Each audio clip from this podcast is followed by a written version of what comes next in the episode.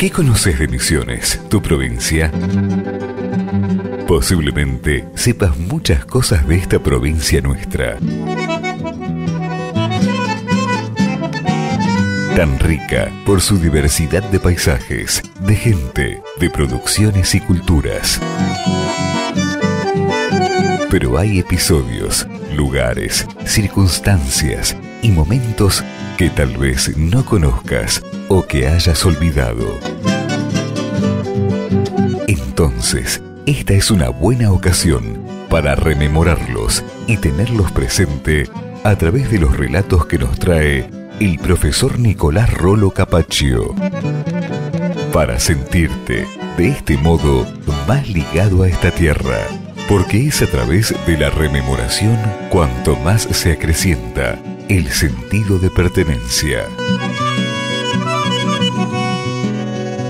Hoy en estos temas que frecuentamos acerca de lo que sabes de Misiones, tu provincia, vamos a recrearnos con la evocación de una leyenda misionera, recopilada hace más de un siglo por un investigador prestigioso como lo fuera Juan Bautista Ambrosetti y retomada luego por Olga Zamboni y Rosita Escalada en su libro Mitos y leyendas de la región guaraní. Se trata en este caso de la leyenda de la Caayarí, la reina de los yerbales misioneros. Esta leyenda, de origen indígena, fue modificada luego del periodo jesuítico y sus protagonistas fueron en un principio los descubierteros, llamados por entonces mineros, aquellos personajes que se adentraban en la selva virgen, machete en mano, en busca de los herbales naturales, extendiéndose luego a todos aquellos vinculados a la cosecha de la hierba tal como los tareferos. Cuenta la leyenda que cierta vez Dios, acompañado de San Juan y San Pedro, viajaban por la tierra para probar a los hombres en sus virtudes y defectos, y un día llegaron, fatigados, a la casa de un viejito que vivía en medio de la selva, con su mujer y una hija muy bella. Era gente muy pobre, pero no vacilaron en poner a disposición de los viajeros lo poco que tenían para comer.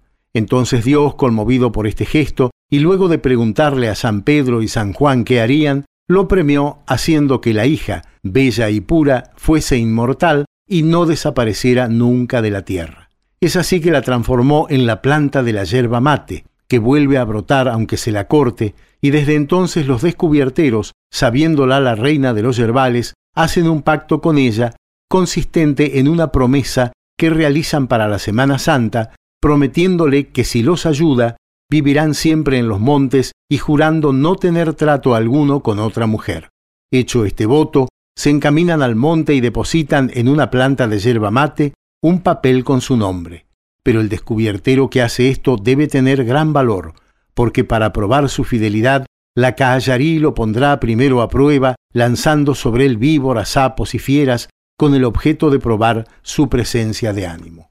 Entonces, si el que ha hecho este voto muestra valor y resiste la prueba, verá en ese momento cómo habrá de aparecérsele la Cahallarí como una mujer joven y bella para favorecerlo siempre en todo, en especial al momento de pesar la hierba encontrada, aumentando el peso de cada ponchada. Pero si el tarefero no fuese fiel y llegara a traicionarla, la cahallarí despechada no vacilará en provocarle la muerte. Entonces sus compañeros habrán de susurrar al oído, traicionó a la cahallarí, la cahallarí se ha vengado. Como puede apreciarse, esta leyenda mezcla lo sagrado y lo profano y tiene múltiples variantes según los lugares. Así, por ejemplo, en las zonas yerbateras de Brasil, la Caayarí tomará el nombre de Caaporá, pero como leyenda regional siempre estará presente para enriquecer la amplia y variada gama de relatos de esta maravillosa tierra.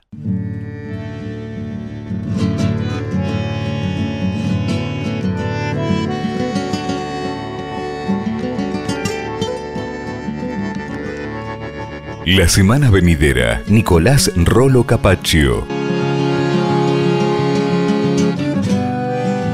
Volverá al show de los impactos con otro micro de Misiones Tu Provincia.